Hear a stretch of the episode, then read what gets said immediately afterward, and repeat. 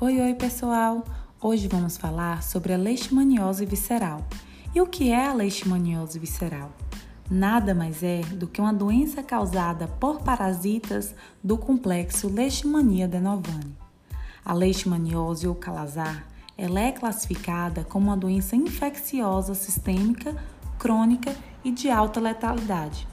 Epidemiologicamente, ela é uma patologia endêmica que vai estar presente em 76 países, sendo o Brasil responsável por 96% desses casos. Além disso, a leishmaniose está se tornando uma doença dinâmica que vem passando por várias mudanças. Dentre elas, podemos citar a migração da zona rural para a zona urbana, deixando deste modo de ser estritamente rural sendo os locais de principal foco o Nordeste e Minas Gerais.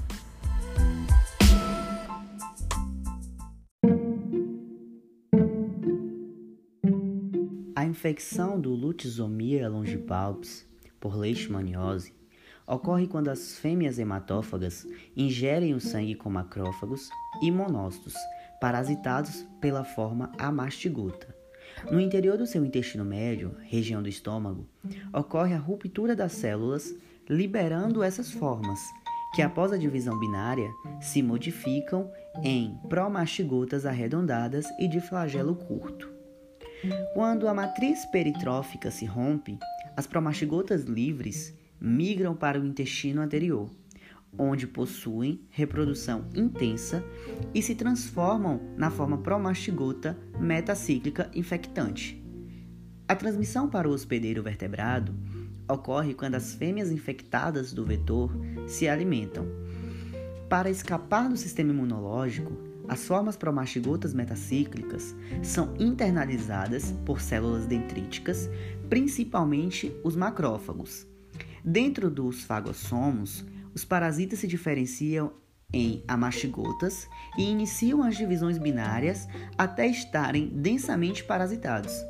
Após, após isso, rompem-se, certo? Liberando as amastigotas que irão parasitar novos macrófagos, tornando o hospedeiro infectado. Assim, o ambiente estará propício para a continuidade do ciclo.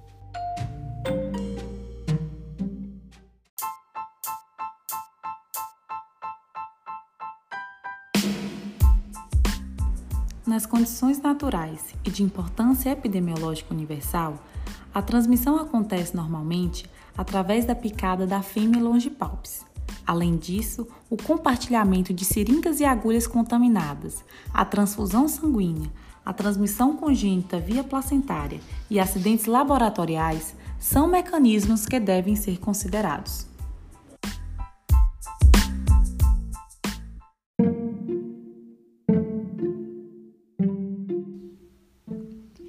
A L. chagas é um parasito de células do sistema monocítico fagocitário, principalmente do baço, do fígado, dos linfonodos e medula óssea.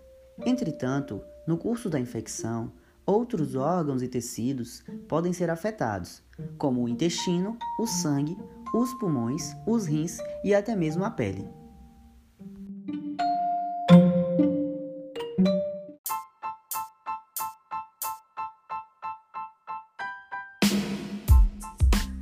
Principais sintomas vão incluir febre irregular, esplenomegalia, hepatomegalia acompanhada dos sinais biológicos de anemia e a leucopenia. Já a linfadenopatia periférica, ela é mais comum em alguns focos da doença. Então, as alterações esplênicas, ela podem não ocorrer na fase inicial, mas na fase crônica é uma característica invariável, sobretudo a hiperplasia e a hipertrofia das células.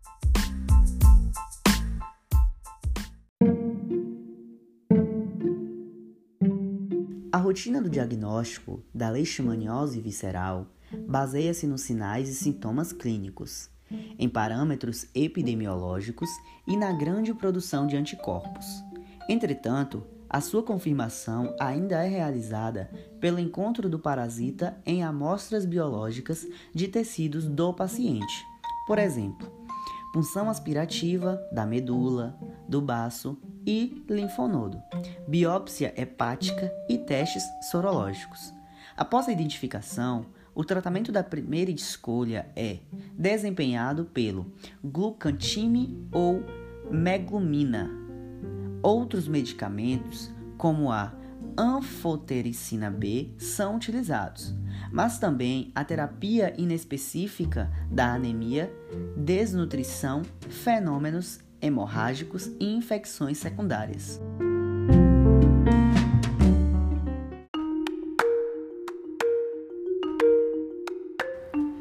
Diante das informações apresentadas, é de extrema relevância a existência de medidas que promovam o controle da leishmaniose visceral, por meio de diagnósticos e tratamento precoce dos infectados.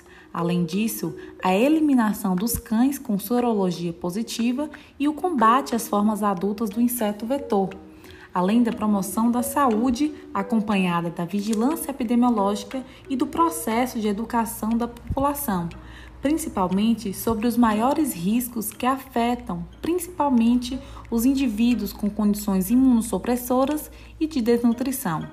No mais, agradecemos a todos por ouvirem e até o próximo Parasitando.